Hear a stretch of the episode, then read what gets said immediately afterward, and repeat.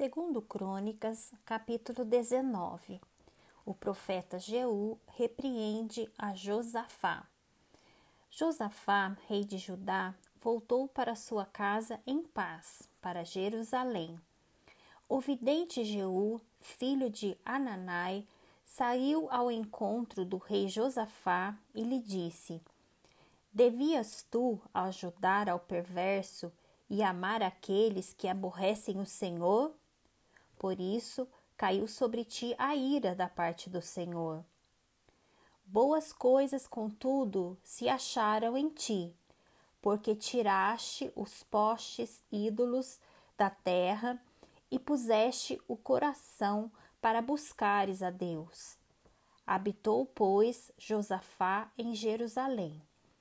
Tornou a passar pelo povo desde Berseba até a região montanhosa de Efraim, e fez que ele tornasse ao Senhor, Deus de seus pais.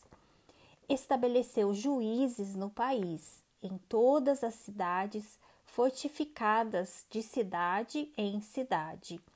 Disse aos juízes: Vede o que fazeis, porque não julgais da parte do homem, e sim da parte do Senhor e no julgardes, ele está convosco.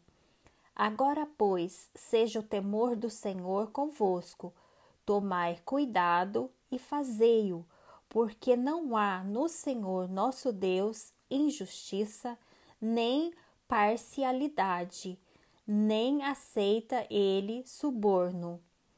Também depois de terem voltado para Jerusalém, estabeleceu aí Josafá alguns dos levitas e dos sacerdotes e dos cabeças das famílias de Israel para julgarem da parte do Senhor e decidirem as sentenças contestadas.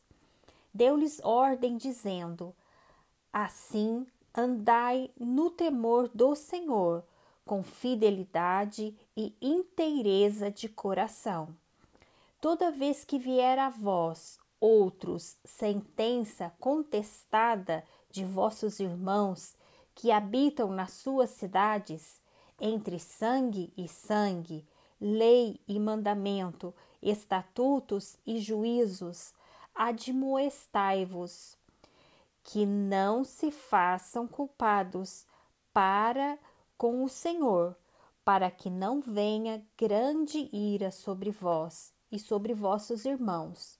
Fazei assim, e não vos tornareis culpados. Eis que Amarias, o sumo sacerdote, presidirá nas coisas que dizem respeito ao Senhor, e Zebadias, filho de Ismael, príncipe da casa de Judá, nas que dizem respeito ao rei. Também os levitas serão oficiais à vossa disposição. Sede fortes no cumprimento disso, e o Senhor será com os bons.